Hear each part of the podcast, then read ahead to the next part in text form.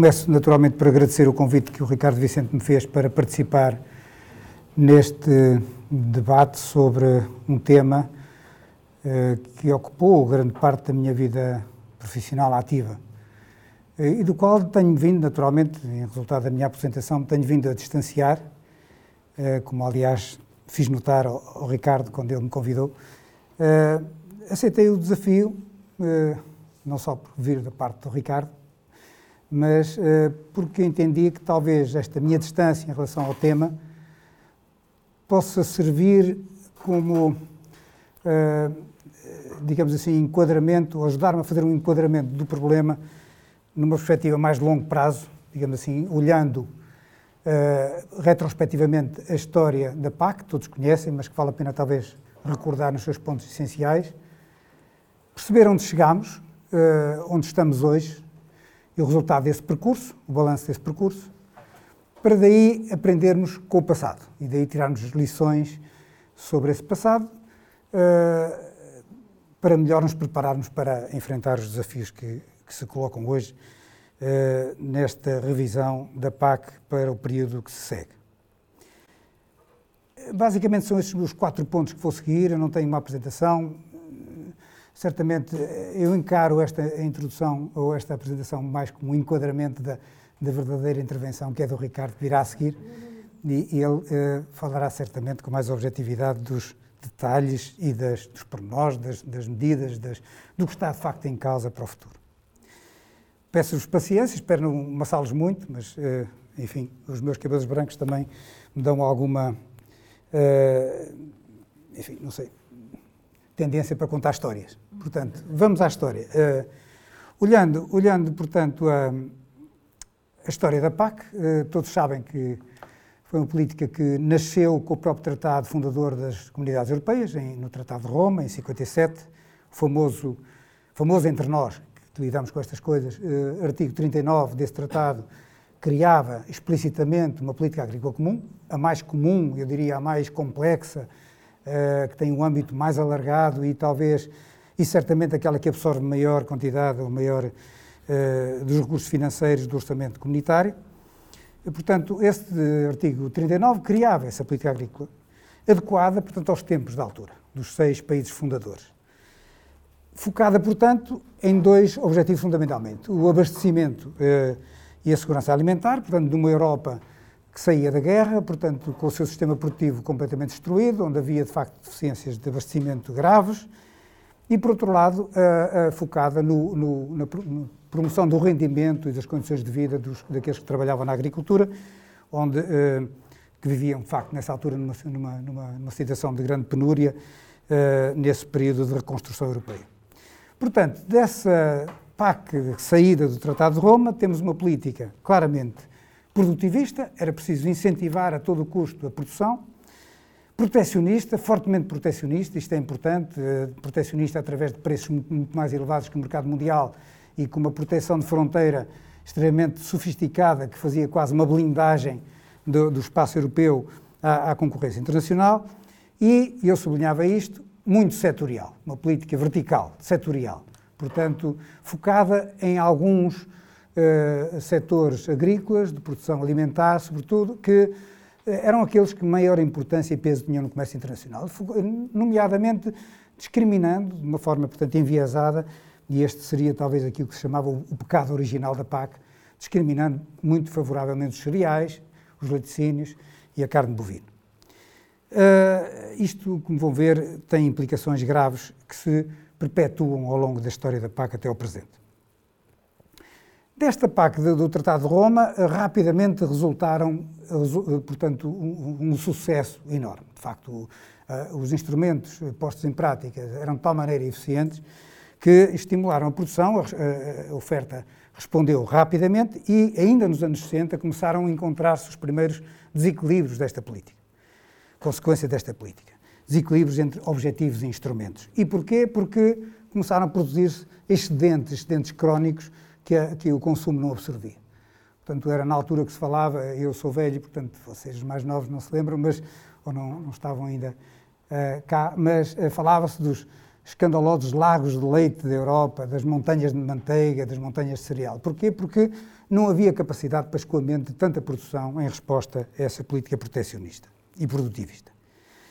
Estes desequilíbrios do mercado custavam muito dinheiro e, portanto, isso traz logo, e isso é, é uma consequência importante, uh, desequilíbrios orçamentais. A PAC começou a absorver uma percentagem insuportável do orçamento comunitário, porque era preciso armazenar, era preciso transformar os produtos, o leite em pó e o leite em manteiga, etc. E era preciso, sobretudo, pagar, subsidiar a exportação através das famosas, então famosas, restituições à exportação, que no fundo pagavam a diferença entre o preço interno muito alto e o preço, o preço no mercado mundial para tornar competitivas, através de um processo de dumping, no fundo, essa, essas produções que era preciso escoar para fora.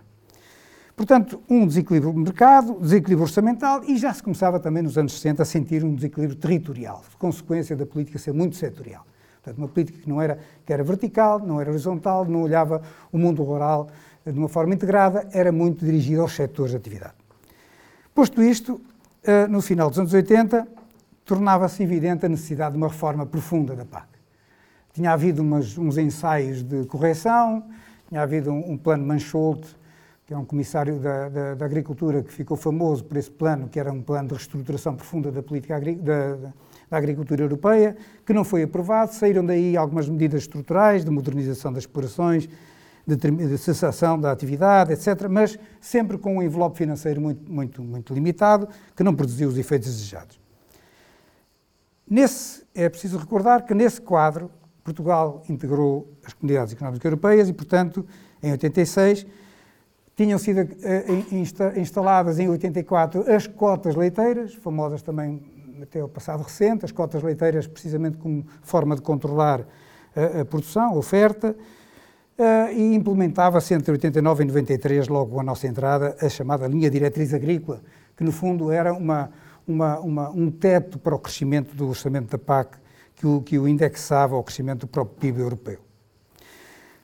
Dito isto, uh, perante estas medidas, como eu dizia, uh, sempre muito insuficientes, uh, a PAC necessitava de uma, de uma, reforma profunda que surgiu nos anos 90. Em 92 foi aprovada a grande primeira reforma da PAC, que ficou conhecida pelo nome do comissário da altura, McSherry, e que foi aprovada durante a primeira presidência portuguesa, era ministro na altura Arlindo Cunha, portanto, quando foi aprovada essa, essa, essa, essa reforma.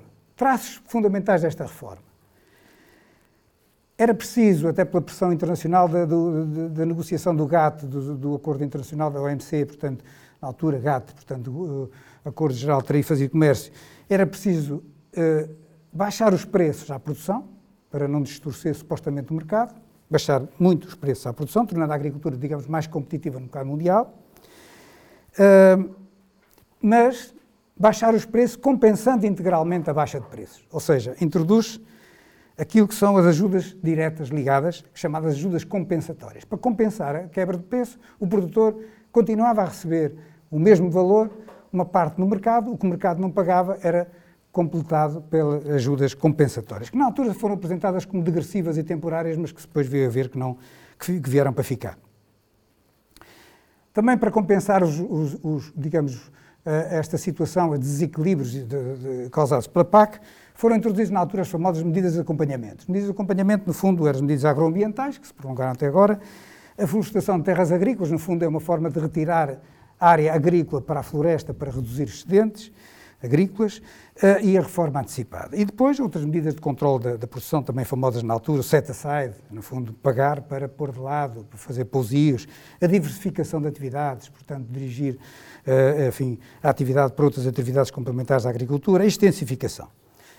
Ou seja, eh, uma grande reforma que no seu, no seu discurso faz uma reorientação dos objetivos da PAC, digamos que do abastecimento, da preocupação com o abastecimento, eh, inflete-se para um conceito que começou muito a ser discutido na altura, que era o conceito da multifuncionalidade, aí é que se introduziu esse conceito da multifuncionalidade, portanto, no fundo, os primórdios desta ideia de, dos serviços prestados para a agricultura, dos bens públicos produzidos para a agricultura, era preciso, portanto, justificar a remuneração desses bens e não tanto pelo objetivo do, do abastecimento que estava cumprido.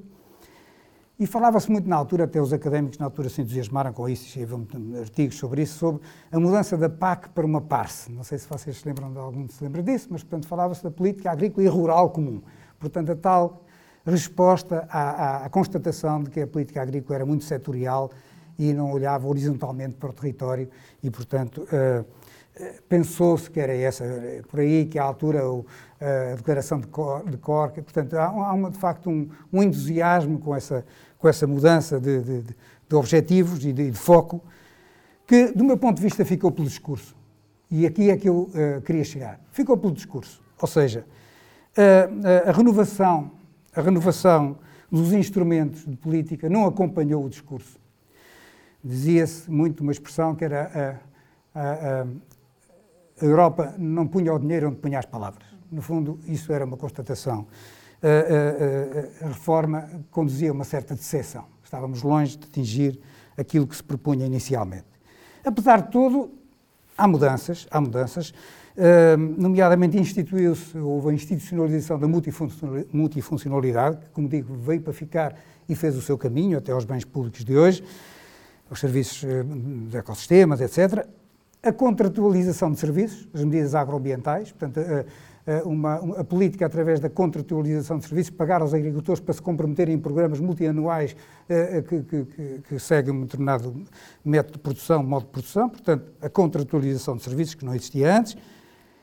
E, em consequência de tudo isto, uma questão que me parece importante em termos da, da enfim, da, da, da, digamos, da sensibilidade do, do, da sociedade em relação à PAC.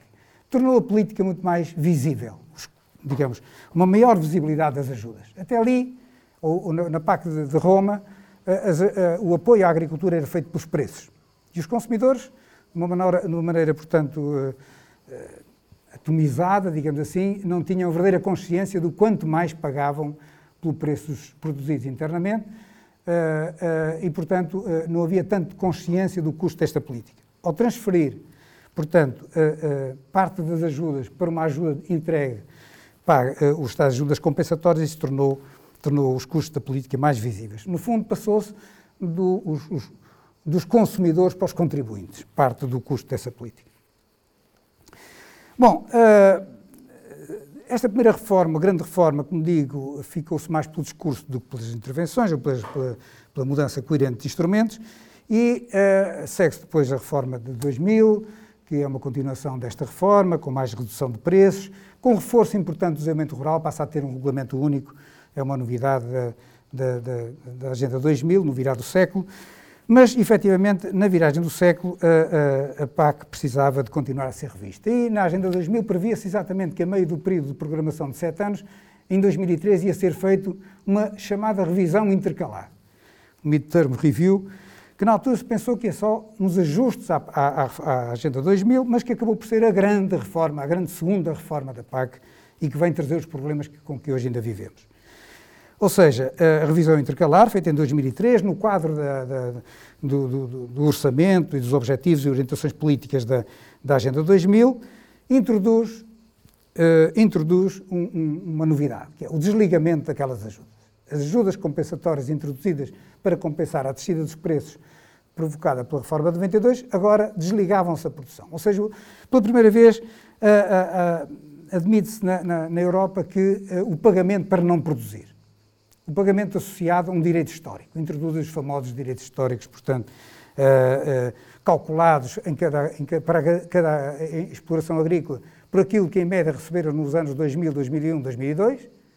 E esse, esses pagamentos compensatórios era um direito adquirido, qualquer que fosse, qualquer que fosse a opção de produção ou não dos agricultores. Portanto, os agricultores não tinham que produzir, tinham que manter a terra numas uh, chamadas boas condições agronómicas ambientais, mas podiam não produzir simplesmente ou produzir outra coisa qualquer.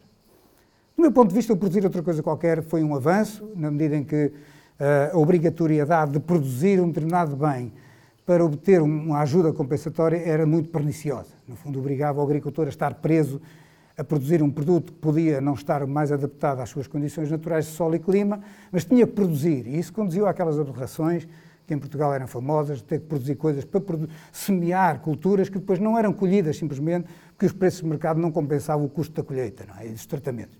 Portanto, isso era, uma, era outra aberração desta política. Portanto, o desligamento, a dissociação, do meu ponto de vista, era positiva. O problema é que, de facto, uh, dado aquele problema, uh, de, digamos assim, do enviesamento setorial que privilegia alguns setores em detrimento de outros, uh, criou, de facto, verdadeiras rendas fundiárias de alguns, só de alguns, e de uma desigualdade enorme. Ah, conheço situações concretas em que duas explorações vizinhas uma da outra, porque uma delas, tomando consciência que, por exemplo, o cereal não era a cultura mais adequada às suas condições de solo, eh, divergiu ou, ou reestruturou-se para produzir outros bens mais adequados. O, vizinho não o fez. Quando vieram estes direitos históricos, o vizinho passou a ter uma almofada, mesmo sem produzir, ou qualquer coisa que produzisse, fazendo a tal transformação para outras culturas. Tinha, além disso, além dos preços de mercado, tinha o, a almofada da ajuda histórica e, e, aquele primeiro que fez a transformação não o tinha. Portanto, eram, estavam lado a lado, competindo no mesmo mercado. Portanto, a reforma, eh, a tal revisão intercalar, introduziu este desligamento da produção e outras, questões, a modulação, condicionalidades, a diversificação e o reforço do desenvolvimento rural, enfim. Eh, e diga-se que este desligamento era muito já deixado com alguma margem, não é muito, mas havia alguma margem de aplicação ao nível de cada Estado-membro, permitindo a cada Estado-membro fazer o desligamento total ou parcial, fazendo o, fazendo a nível nacional igualmente para todos ou a nível regional diferenciado, fazendo para todos os beneficiários ou não. Enfim, a, a, a, União Europeia já dava aqui alguma margem de, de, de, de opção e de escolha. Uh, curiosamente, curiosamente, ou lamentavelmente, lamentavelmente, uh,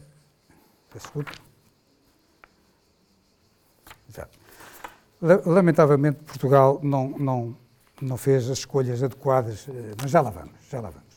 Seguiram-se depois a, a, a, reforma, e agora vou abreviar, a reforma de, não é reforma, enfim, a PAC pós-2013, para o período de programação que se seguiu, em que se introduziu o mecanismo do greening, uh, fez a convergência externa, portanto, entre a aproximação das ajudas entre Estados-membros, reforçaram-se as medidas para as agriculturas mais desfavorecidas, como os jovens agricultores, as, as de baixo rendimento, os setores de baixo rendimento e as zonas com condicionantes naturais, e aumentou a flexibilidade, até a possibilidade de transferir verbas de um pilar para o outro. Uh, e, mais uma vez, nessa, nessa, nessa PAC 2003, a União Europeia incentiva os Estados-membros a substituir o modelo histórico. Muitos fizeram-no logo, no período que terminou. Portugal manteve esse modelo histórico das ajudas ligadas, perdão, das ajudas uh, uh, históricas, portanto, uh, àqueles que foram sempre os beneficiários desta política. E chegamos aos tempos aos dias de hoje. Portanto, prepara-se uma PAC pós-2020, que, como sabem, vai ter aplicação apenas a partir de 23, dados os atrasos causados pela pandemia, pelo Brexit, etc. Portanto, há um período de transição para, qual, para o qual já se conhecem algumas medidas e que nos preocupam. Uh, de facto, em 2017, como é habitual nestas coisas, a Comissão, mais uma vez, lançou um documento de reflexão em 2017 em que anunciava basicamente uma mudança radical do modelo da PAC. Mais uma vez eh, é aberta a esperança de que as coisas finalmente vão mudar. Eh, mais centrada nos resultados das políticas, muito mais subsidiariedade, portanto, muito mais liberdade ao Estado-membro para fazer a sua aplicação eh, e a convergência interna a convergência interna, ou seja, a aproximação e igualização das ajudas para todos os, os, beneficiários, portanto, para todos os agricultores. O fim dos direitos históricos, o que é, de facto, o, a, a, marca desta, desta, desta, do que estamos agora a discutir. E que causa, eh, naturalmente, eh, grande incómodo a quem vai perder com este processo. A União Europeia. Hum, dita objetivos, nove objetivos estratégicos, eh, as medidas básicas primeiro e segundo pilar, e cabe aos Estados-membros desenhar os seus planos estratégicos da PAC, o PEPAC, onde se joga, de facto, a aplicação, em Portugal, neste caso, desta política. Devo referir também que esta política depois eh, tem eh, novidades, nomeadamente o reforço de uma arquitetura verde eh, que, que, que abre perspectivas interessantes e que uh, podemos depois desenvolver. Bom, postos estes dois pontos, eu não sei quando é que comecei. Faltam três minutos. É sério? Sim. Então vou fazer uma coisa, eu, como isto é mesmo um enquadramento, eu vou ser breve e deixo a parte final para, para, para, o, para o Ricardo desenvolver e desenvolverá muito, mais, muito melhor que eu. Portanto, uh, balanço deste percurso, vou ser muito rápido, balanço deste percurso. Fazer o balanço deste percurso de 35 anos de integração da agricultura europeia é falar daquilo que é o fracasso coletivo de que falou Francisco Cordovil nos seus escritos e muito bem. É um fracasso coletivo. Fracasso coletivo houve aspectos positivos, de modernização das explorações, de alguns setores, melhoria da qualidade de alguns produtos, introdução de, de aumento da produtividade, de outros produtos, etc. Mas houve muitas coisas a lamentar, nomeadamente do lado da produção, promoveu-se um padrão desajustado das aptidões naturais, solo e clima, e uma insuficiente satisfação das necessidades alimentares com, com, com, com um problema crónico da balança comercial alimentar. Do ponto de vista do ambiente, promoveu-se o beneficente uso dos recursos naturais, sol e, e água, particularmente, e a perda de biodiversidade, e o território reflete um grande, uma, a característica anticoesão desta política e o, abandono uh, de grandes partes importantes do território, uh, nomeadamente uh, o centro e norte interiores. Portanto, grandes desigualdades, consequência deste, deste modelo de política, que, que, importa corrigir e é urgente corrigir.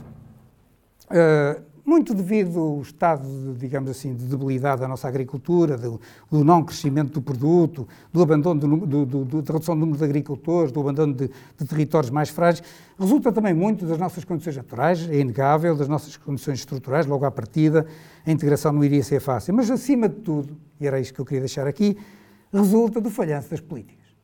Das políticas uh, uh, europeias, uh, que, como disse, nasceram com um pecado original muito grave e que foram acumulando pecados ao longo da sua vida, nesta incoerência ou incongruência entre os objetivos que proclama e depois os instrumentos que põe em prática, perpetuando situações de desequilíbrio que não, que não, que não tem capacidade de corrigir. E, muito mais do que isto, um, as escolhas e as opções nacionais que foram sendo uh, mal aproveitadas, sempre a acentuar esses pecados da, da PAC ou seja, promovendo sempre uh, uh, o reforço e a, e a manutenção dos, dos, dos, dos, mesmos beneficiários uh, desta política desde o início. Desde o início, houve de facto uma incapacidade, logo na integração, talvez com algum deslumbramento, como alguém chamou, com os fundos que, que recebemos, de corrigir ou de adaptar os, os mecanismos europeus à à nossa agricultura e, e, de facto, houve depois também uma ausência total e até o desmantelamento de uma, de uma, de uma política nacional que conduziu quase ao abandono dos agricultores e, uh, uh, por exemplo, à não existência hoje de um sistema, de, de, uma rede de extensão rural. Os agricultores são entregues a si próprios, sobretudo os mais frágeis, uh, sem qualquer orientação. Como disse também, não fomos beneficiados pela sorte porque integramos uma comunidade que estava nitidamente a desacelerar, a desacelerar relativamente ao passado. E agora perdi-me nas páginas. Desculpem. Não, 3 ou 4 sexo 5, não é? É. Ok. Obrigado. Uh, bom, tinha muito mais a dizer sobre isto, mas já passaram os 3 minutos com certeza.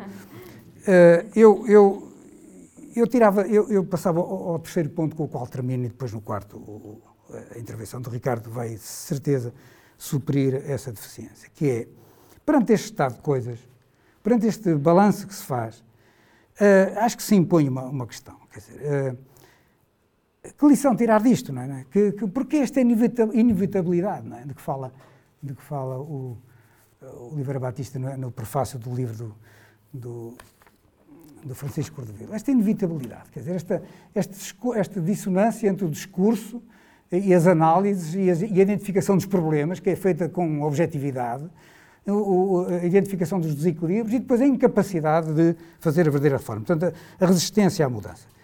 Eh, sobre isto, hum, vou ser, para não perder, uh, eu penso que temos que ultrapassar, e não trago aqui novidade nenhuma, mas temos que ultrapassar a visão das políticas como independentes dos agentes económicos, a que se destinam. Eh, eu vou ler para não me perder tanto. Uh, uh, através, uh, portanto, e procurar compreender de que forma, num setor que simultaneamente tem uma forte presença do Estado, como sabemos, e pela atuação das organizações de produtores, as políticas, a sua concepção, a sua aplicação e a sua mudança são determinadas pela atuação desses grupos de interesse a que elas favoreceram e criaram. Desde a origem, a PAC, iniciada em 2000, na, na década de 60, promoveu a constituição desses grupos, claramente, como eu disse, de uma forma uh, uh, resultado daquele enviesamento setorial que introduzi logo de início e que nós nunca conseguimos corrigir. Por outro lado, não existem, e isto é importante, estamos aqui para isso, não existiam, não existiram forças sociais organizadas dos que suportam o custo económico destas políticas. A enorme dispersão destes custos por um número grande de consumidores ou contribuintes e a reduzida transparência dos mecanismos de transferência de rendimento explica porque não se promove o bem-estar social e porque se perpetua esta situação. Do meu ponto de vista, estamos de facto perante aquilo que eu chamo uma falha de governo, ou que se pode chamar uma falha de governo, isto é, a continuação de políticas contrárias ao bem-estar coletivo, por causa do peso excessivo dos grupos de influência, que não representam, afinal, senão uma parte dos anseios coletivos. Portanto, e o bloqueio das reformas que poderiam corrigir isto. O facto de ser uma política europeia também não ajuda. A distância das, das, das decisões. Uma, uma instituição eh, supranacional onde vence um, um consenso, o compromisso entre interesses de Estados-membros que muitas vezes não refletem, não refletem o interesse coletivo. Torna também este processo ainda mais complexo. Em suma, como de resto mostram os modelos de endogenização da decisão política, da economia política, não podemos ignorar que a atuação do decisor político, e eu com isto não estou a, a desculpabilizar ninguém, a atuação do, do, decisor político tem um caminho muito estreito, é? longe de ser um exercício de livre escolha entre estratégias e modelos alternativos, está fortemente condicionada pelos grupos de interesse que suportam a sua permanência no poder. Eu disse isto e vocês dirão, mas que novidade é essa?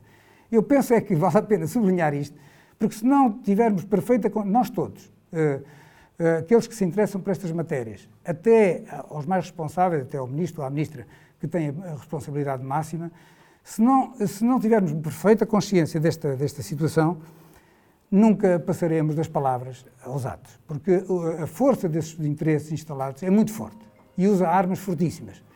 Estão sentados à mesa do orçamento há muitos anos. Eles adquiriram que os direitos históricos são os seus direitos. Uh, não, põe, não, não, admitem sequer, uh, uh, são direitos que, que, que, lhes, que, lhes, assistem, digamos. E estão sentados, eu digo, à mesa do orçamento e muitas vezes à mesa do poder, porque têm uma, um acesso e têm uma penetração nos meandros do poder que é de facto perniciosa. não tenho, jogam de facto num tabuleiro muito, muito eficaz. É preciso ter consciência disto. E, e, todos nós, aqueles que se interessam, que querem fazer a mudança, e fazer aquilo que eu julgo que é preciso fazer, que é uh, promover o diálogo democrático efetivo sobre o PEPAC. Uh, eu aqui, uh, para não perder, lia uma, um parágrafo, que acho que diz tudo, do, do, da, do texto da apresentação da, da coligação cívica em que eu integro, dentro do grupo dos nove, que diz o seguinte: o sistema de decisão sobre política agrícola instalado há décadas em Portugal é centralista, fechado. Não, não se preocupe, isso já fez o seu papel. Obrigado. Eh, é centralista, fechado e corporativo. Os governos, abdicando das atribuições que a lei lhes confere, toleram a invasão da sua esfera de responsabilidade, condicionando a sua interpretação do interesse público como se vivêssemos em regime corporativo e não em democracia. O que é que nós temos que lutar? O que é que precisamos? De um diálogo efetivo que envolva todos os parceiros interessados na PAC e não só os beneficiários uh, históricos ou afetados por este, sejam ou não seus beneficiários diretos, respeitando e valorizando a sua pluralidade sem limitações de fronteiras setoriais ou submissão a monopólios de representação. Eu penso que isto é um processo longo, de longo prazo, mas que é preciso iniciar com determinação, com consciência de que temos uma dificuldade muito grande pela frente, que são os interesses instalados que vão reagir a isso da forma mais descarada, até uh, propondo medidas para o futuro e para esta transição que nos deixam, de facto, muito preocupados.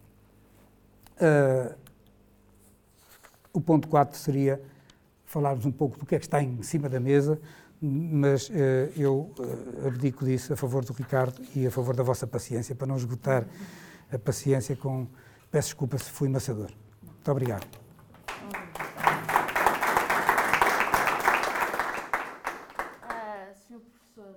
Muito obrigada pelo enquadramento histórico. Foi realmente importante uh, percebermos a evolução, a própria aplicação do PAC e termos a noção de que realmente, passado todos estes anos, o PAC continua a mostrar uma dissintonia uh, na aplicação uh, do mesmo plano aos diferentes Estados-membros e também que, na realidade, o plano em si não, não é suficiente e não acata as reais necessidades agrícolas e florestais em Portugal.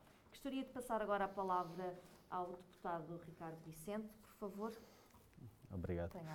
Bom, uh, permitam-me que eu comece com um agradecimento uh, inicial ao professor Raul Jorge por uh, estar aqui hoje, mas também por o trabalho que tem desenvolvido juntamente com outros elementos do grupo de peritos e que tem sido essencial para trazer para denunciar o, a situação em que estamos, mas também para uh, contribuir para esta solução, para uma, para uma solução coletiva, para um caminho que tem de ser diferente e que tem de mudar muito em relação ao, ao passado. Uh, quero uh, talvez enquadrar primeiro que este, o professor referiu-se ao grupo dos nove eh, esse grupo dos nove trata-se de um conjunto de sete peritos, mais alguns peritos que fazem parte do Conselho de Acompanhamento que foi criado pelo Governo para uh, apoiar o processo de uh, transição, de, de, de, de, aplicação, de transposição da nova política agrícola comum e que uh, em 17 existem sete que se demitiram e pelo menos nove que estão descontentes com todo este processo e que sentiram a necessidade de se manifestar publicamente nesse sentido e de contribuir, apesar de, das demissões, continuar a contribuir para, uh, que, para esta luta, para que este caminho uh, seja uh, diferente do passado. E isso é, é, muito importante, temos aprendido bastante com o, os contributos que este grupo de peritos tem, tem dado um, e quero agradecer isso publicamente. Uh, política agrícola comum, para quê e para quem? Uh, isto numa perspectiva dos sistemas agroflorestais e soberania alimentar, que é o que nos traz este debate. Começo por vos trazer, para termos uma melhor dimensão do que estamos a falar, de, de quanto vale a política agrícola comum. São 10 mil milhões de euros numa janela entre 2021 e 2027. Eh, o plano de recuperação e resiliência, que anda há, há muitos meses a ocupar os, os, a, a, comunicação social em Portugal, vale 15 mil milhões de euros. Mas a política agrícola comum passa entre os pingos da chuva e uh, não tem uh, escrutínio. Portanto, é uma boa, uma, uma boa comparação olharmos para uma medida e para a outra e perceber como a sombra que existe sobre a política agrícola comum uh, uh, continua a privilegiar os, os interesses de sempre e que, uh, enquanto esta sombra uh, se mantiver, é realmente muito difícil de construir caminhos novos. E estamos um bocado fartos dos caminhos velhos. esta política agrícola comum uh, tem, neste momento, em discussão, um plano estratégico para a PAC de 2023 até 2027 e há um período de transição de 2021 e 2022, mas os dois períodos concorrem para os mesmos 10 mil milhões de euros. E, portanto, um dos riscos que existe aqui é de uh, este período de transição ser uma uh, forma de uh, perpetuação do que já vinha dos, dos, caminhos anteriores e uma força de condicionamento para o, o plano estratégico que vem a seguir. Falarei-vos disso um pouco mais à frente.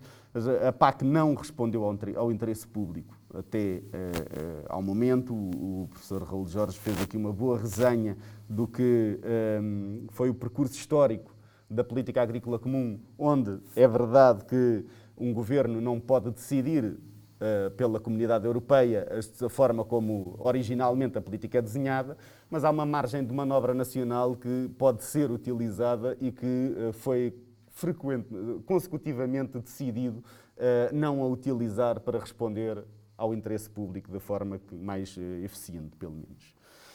Uh, e nós podemos olhar aqui para alguns dados que são relevantes. É? Há uma fraca cobertura do território. Se olharmos, por exemplo, para a região de Leiria, mais de metade dos agricultores e, mais de, e, e metade da, da, superfície agrícola útil está fora da política agrícola comum, não recebe qualquer apoio. O país, 41% do, do, dos, das explorações agrícolas estão fora. Mas o país não é todo igual e de norte a sul os níveis de exclusão são muito diferentes. E se olharmos para a Extremadura, por exemplo, dois terços das explorações agrícolas estão excluídas da política agrícola comum e não recebem qualquer tipo de apoio.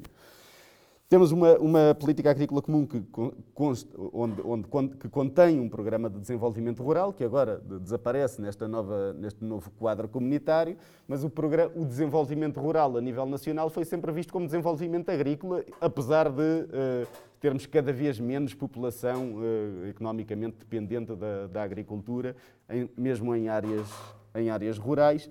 Uh, Há uma grande concentração de subsídios a sul do Tejo e a norte do Algarve, portanto, nos famosos Campos do Sul, Uh, onde se concentram fortemente os direitos históricos que uh, há pouco falávamos. Financiaram-se, durante todos estes anos, sistemas danosos para o ambiente e para o património público. Olhemos, por exemplo, para os fenómenos de uniformização da paisagem com monoculturas intensivas, é o caso do olival superintensivo no Alentejo, das estufas da Costa Vicentina, que são danosos uh, por, por, pela sua uh, dimensão e pelo desrespeito que têm para com o património uh, e, e, que, além do dano que causam, ainda consomem muitos recursos públicos uh, de diversas formas, não só através da política agrícola comum que, os finan que financia uh, esses investimentos de uniformização paisagística, como, por exemplo, no acesso à água a preços subsidiados por parte do Alqueva e outras, outros investimentos públicos de regadio. A Comissão Europeia lançou recentemente um relatório onde anunciava que várias das medidas agroambientais da política agrícola comum são uh, contribuem para o aumento de emissões em, uh, de CO2 e para agravar o fenómeno de alterações climáticas. E, portanto, estamos perante um cenário de total uh, ausência de, de, de, resposta ao interesse público, ou próximo disso, e de uh, falta de interesse por parte de consecutivos governos em uh, garantir que tal aconteça e incapacidade até uh, de, desses mesmos governos fazerem frente aos tais interesses instalados que se falava aqui há pouco. É por isso preciso mudar muito a política agrícola comum e por isso nós defendemos que os apoios públicos devem ser entregues como contrapartida de um serviço prestado em resposta ao interesse público, sempre. E não pode haver um uh, apoio público que seja entregue porque, por isso simplesmente, existe um proprietário que tem décadas de registro no Instituto de Financiamento da Agricultura e Pescas, mandou para lá um dia o seu, a, sua conta de, a sua conta bancária e todos os anos uh, concorre a um, a, um, a um apoio que não tem qualquer tipo de monitorização, que lhe é uma renda atribuída e essa renda uh, hoje representa. Uh, uma grande fatia da política agrícola comum, dos tais 10 mil milhões de euros que são entregues e que são a principal ferramenta de financiamento da política do território rural para a próxima década. Eh, é por isso necessário que tenhamos aqui um sentido de urgência, porque é realmente na próxima década que é necessário construir uma resposta de política pública às alterações climáticas eh, e a agricultura e o território rural têm um papel fundamental nessa resposta, por um lado, e, por outro, necessitam de grandes transformações para a adaptação àquilo que são os fenómenos climáticos que já iniciaram transformação e que já são incontornáveis. E a política agrícola comum, os tais 10 mil milhões de euros, são uh, uh, o principal envelope financeiro que o país vai ter na próxima década para responder a esta, a esta urgência. E é por isso uh, preocupante uh, todos os sinais que têm vindo a ser, a ser dados e que vos uh, falarei uh, de seguida. Há uh, questões. Uh, é, Portugal, é, é, no meio disto é necessário ainda ter em consideração que Portugal é um hotspot das alterações climáticas. Isto é, como, assim como todo o Mediterrâneo. aqui far-se-ão sentir mais efeitos adversos das alterações climáticas do que em, qualquer todas, qual, do que em quase todas as regiões do mundo. porque vivemos num lugar de elevada sensibilidade. Uh, já sentimos isso hoje, os incêndios e as secas extremas, a escassez de água já são uma realidade, não é preciso aguardar mais para perceber que, uh, que cenário se está uh, a aproximar. E, e portanto, deixado este, esta necessidade de urgência, olhemos para um país que é heterogéneo. E se olharmos para este mapa, aquilo que nós temos aqui são as unidades de trabalho anual familiares em percentagem das UTA totais. As UTAs são, uh, digamos, imaginem uh, um trabalhador a tempo completo, o tempo de um trabalhador a tempo completo a trabalhar na agricultura. Uh, e aquilo que nós percebemos é que a grande quantidade de, de mão de obra agrícola, está, a, a, maioria do emprego agrícola está localizado a norte do país, onde existem condições socioeconómicas. E, e, além disso, mesmo no, não só numa diferença entre norte e sul, mas em, em, em, várias entre, as, entre todas as regiões do país, existem condições socioeconómicas que são muito distintas condições edafoclimáticas muito distintas, aptidões para a produção agroflorestal muito distintas e uma estrutura fundiária também muito distinta. E é por isso necessário que a política agrícola comum tenha a flexibilidade que, que a política agrícola e florestal em Portugal tenha a flexibilidade de responder às, às, às particularidades do território como um todo e tem de abandonar, portanto, a lógica anterior, que era a lógica de desenho da política agrícola comum para a realidade uh, maioritária, do, em, em, termos de área, do Alentejo, uh, e a partir dessa realidade transposta para todo o país, onde uh, tudo é diferente. Se olharmos para aquilo que é a estrutura da despesa pública, eu vou-vos mostrar um conjunto de, de gráficos e, e, mapas que resultam dos trabalhos uh, publicados pelo professor Francisco Cordovil, uh, que já aqui referidos e, que estão resumidos num livro Agricultura e Política Agrícola, que está aqui caso alguém queira consultar e será certamente possível encontrar exemplares para quem estiver interessado.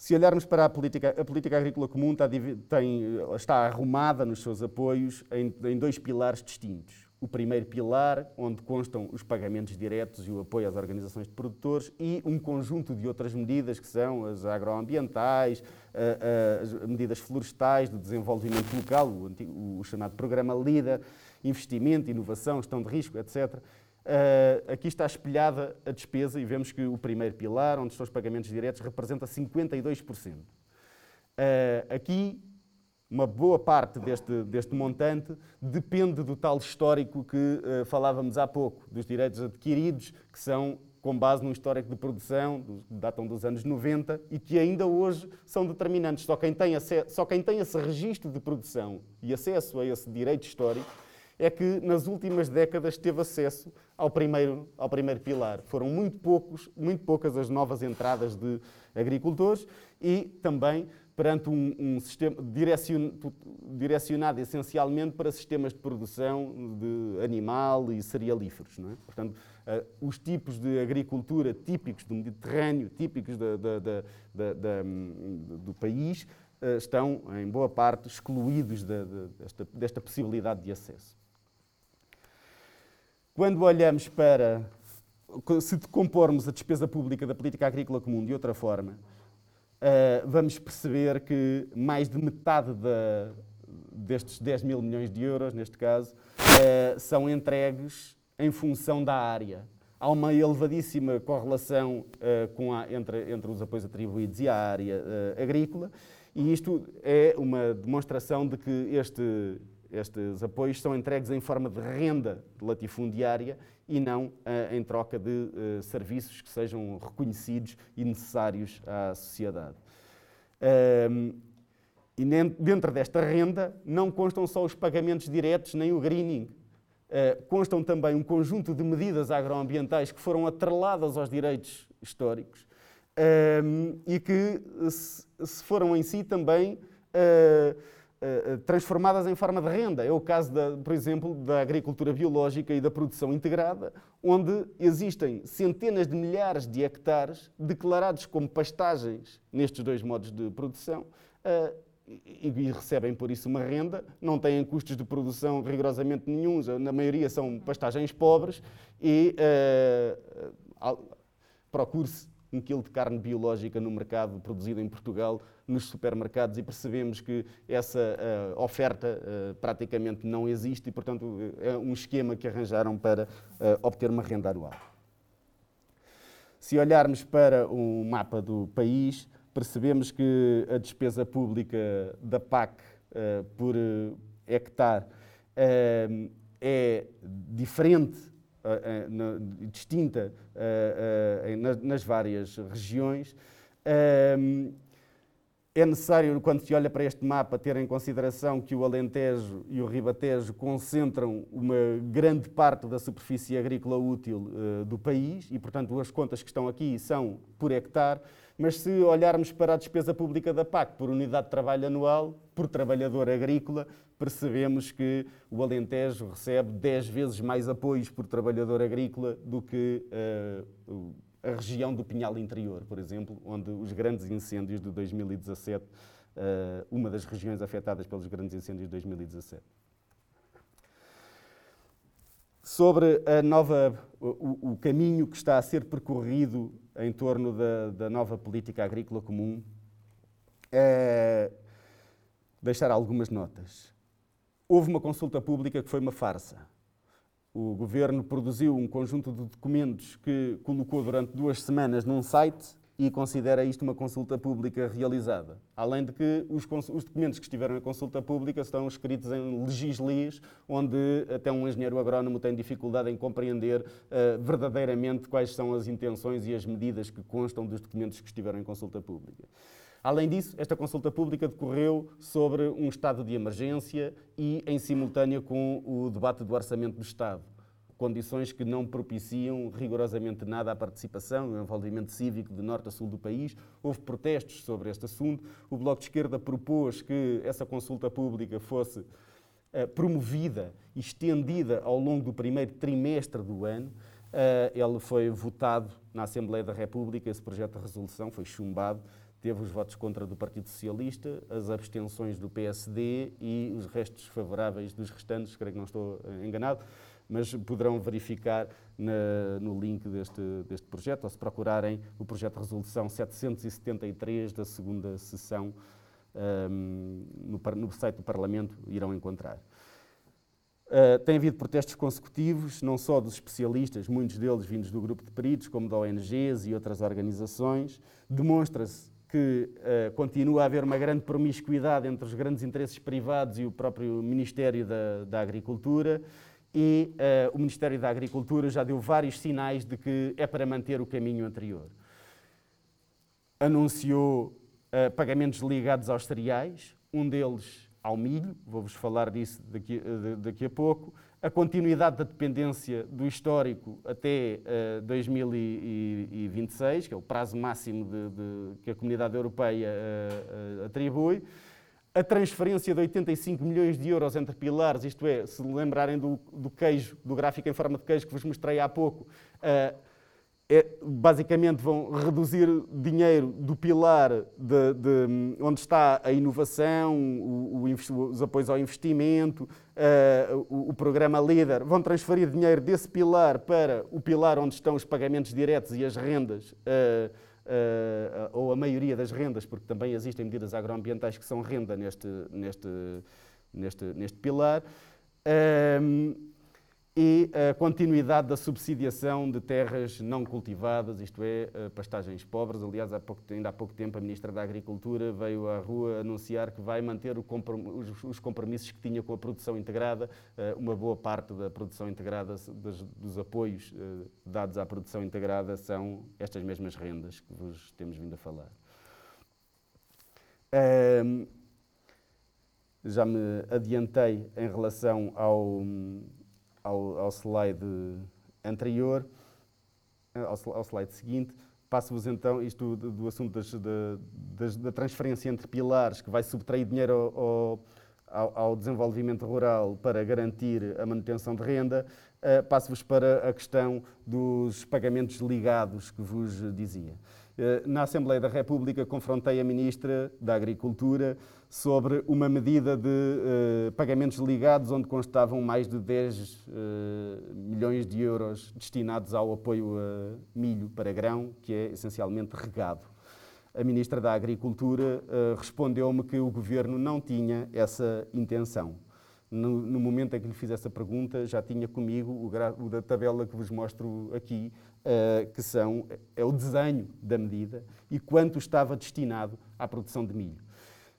É uh, curioso, esta medida resultaria, era, era uma continuidade de, de, de, uma medida que o professor Raul Jorge falou há pouco, que é uh, de compensação de, de custos de, custos de produção e de preços, e no, na cultura do milho não há nenhuma, uh, nenhum motivo para gerar essa compensação. O milho está uh, com preços históricos, ainda há pouco tempo foi notícia sobre isso na RTP, está com preços históricos, a conjuntura atual aponta para o aumento do, do, do preço de mercado, mas ainda assim o governo estaria disponível para despejar 10 milhões de euros aqui. Uh, confrontada com isto e com vários protestos que vieram a decorrer ao longo do tempo, o governo parece ter recuado com esta medida, pelo menos anunciou Esperemos que uh, assim seja. Falava-vos da produção integrada e, e, de como a medida da produção integrada, e porque uh, quero-vos dizer que a produção integrada é um método de produção que privilegia processos ecológicos em detrimento do uso de, de pesticidas e de adubos, é uma boa medida do ponto de vista ambiental, do ponto de vista da recomendação técnica, mas em Portugal foi reduzida, transformada numa renda. E aquilo que, aquilo que durante anos tem acontecido é que esses apoios têm sido absorvidos em forma de renda em pastagens pobres e agora os, os, os, os rentistas eh, habituais querem ser promovidos e este ano, nós sabemos, deslocalizaram 400 mil hectares de pastagens pobres da produção integrada para a agricultura biológica. E eh, este é o gráfico que uh, demonstra isso, a fonte é o IFAP. E agora a pergunta que se coloca à Ministra da Agricultura e que ela não me respondeu é o que é que ela vai fazer com estas candidaturas. Eh, ela vai aceitar que estes 400 mil hectares, que, a agricultura biológica tenha 650 mil hectares de pastagens pobres em Portugal, a troco de, de rigorosamente nada, de nenhum serviço que responda ao interesse público. Um, em outubro, o governo vai ter de, de, tomar decisões sobre isso. As candidaturas estão feitas, a CAP e outras, e outras confederações já se mobilizaram para garantir que as candidaturas existiam e as áreas estão lá uh, declaradas no governo de Passos Coelho e Assunção Cristas, quando da mudança de quadro comunitário anterior, Uh, essa mudança de quadro obrigava a uma uh, redução da verba disponível para quem recebe uma renda em Portugal histórica. A forma criativa que Assunção Cristas arranjou foi permitir um overbooking de 250 milhões de euros na medida da produção integrada, que endividou o Estado até aos dias de hoje ainda, um, e dessa forma conseguiu compensar as rendas que tinham sido diminuídas noutras medidas. Uh, talvez a Ministra da Agricultura e o Governo atual se estejam a preparar para encontrar aqui também uma forma de compensação, desta vez através da agricultura biológica, mas aquilo que nós sabemos é que uh, este é o dinheiro que é necessário para garantir a, trans a, transição ecológica da agricultura e da floresta em Portugal e não, é, e não se pode permitir que este assalto continue. E falamos de problemas sérios e esta época é um momento para falar deles, porque temos nas últimas semanas vindo a ter notícias de incêndios uh, um pouco por todo o lado e, e das, das, grandes aprendizagens que se retiraram dos últimos tempos e para o qual o professor Francisco Cordovil deu um grande contributo, uh, uh, estão espelhadas neste mapa. Neste mapa, pode, nestes dois mapas, encontra-se a área ardida agrícola e florestal entre 2000 e 2017, no mapa à esquerda, assinalada a vermelho, as zonas mais eh, afetadas, e à direita encontram um mapa com a cobertura de, do território pela política agrícola comum. E aquilo que se constata é que as áreas mais menos cobertas pela política agrícola comum são as áreas onde ocorreram mais incêndios de grande dimensão e de grande intensidade. Uh, e que a falta de cobertura da política agrícola comum, associada ao elevado abandono da agricultura, que também é promovida, também é promovido por essa falta de cobertura, uh, são, e, quando associada também aos processos de uniformização de paisagem, com eucalipto e pinheiro, são os dois principais fatores de hum, grandes incêndios florestais rurais em Portugal. E por isso, hoje, quando discutimos a política agrícola comum, estamos também a decidir se queremos continuar a ter um território vulnerável, muito vulnerável aos mega incêndios e às alterações climáticas ou não. E agora volto a falar-vos das já estou a terminar, volto a falar-vos das uh, intenções do governo. Uh, também confrontei a Ministra da Agricultura sobre este assunto. Uh, tem que ver com os direitos históricos e com o acesso a, mais de metade dos apoios da política agrícola comum. Eles estão, a maioria da área que tem acesso a estes apoios localiza-se a sul do Tejo. O grande problema dos incêndios uh, uh, localiza-se a norte do Tejo, sem esquecer o Algarve, claro. Um, mas é necessário garantir que quem faz agricultura nestes territórios mais vulneráveis não continue a ser uh, abandonado pela política pública e que seja incentivado a garantir uh, processos uh, mosaicos agro-silvopastoris, a, a, a gerir a paisagem, a garantir a fragmentação que é necessária para travar os incêndios. E quando confrontada com a necessidade de garantir esta abertura da política agrícola comum, aquilo a que o Ministério, isto é um slide do GPP, do Gabinete de Planeamento e, Políticas, Uh, aquilo que o Ministério se propõe é a reduzir o mapa das necessidades. Se vocês virem, o mapa do lado esquerdo corresponde aos, ao, ao, mapa identificado pelo Programa uh, uh, de Transformação da Paisagem, onde são necessárias áreas integradas de gestão da paisagem, devido aos elevados riscos de incêndio. E aquilo que o Ministério se propõe como garantia de abertura dos apoios da PAC é o mapa à direita. Uh, e não só reduz o mapa, como uh, anuncia que quer fazer isto com acesso à reserva dos do, do, do, RPB, que é o regime de pagamento base, uh, que é um dos tais, uma das tais medidas que depende do histórico, o que significa que o montante disponível nessa reserva não chega sequer para responder ao mapa que aqui está, quanto mais às necessidades do, do país. E é por isso que é necessário garantir que as coisas decorrem de outra forma. Uh, sabemos que este é um assunto conflituoso, inclusive é no interior do próprio governo. Uh, há alguns sinais contraditórios uh, entre diversos elementos do governo. os planos de transformação da paisagem são, apesar de insuficientes, uma medida muito valiosa e é muito importante que a política agrícola comum responda à sua necessidade e o Bloco de Esquerda apoiará essa transformação. O que propõe o Bloco? Temos um projeto de resolução que esperamos, já o tivemos a votos, a sua votação tem sido consecutivamente boicotada por vários grupos parlamentares que têm uh, entregue uh, adiamentos potestativos na Comissão da Agricultura. uh, portanto, ele aguarda a votação. será votado assim que o Parlamento o permitir.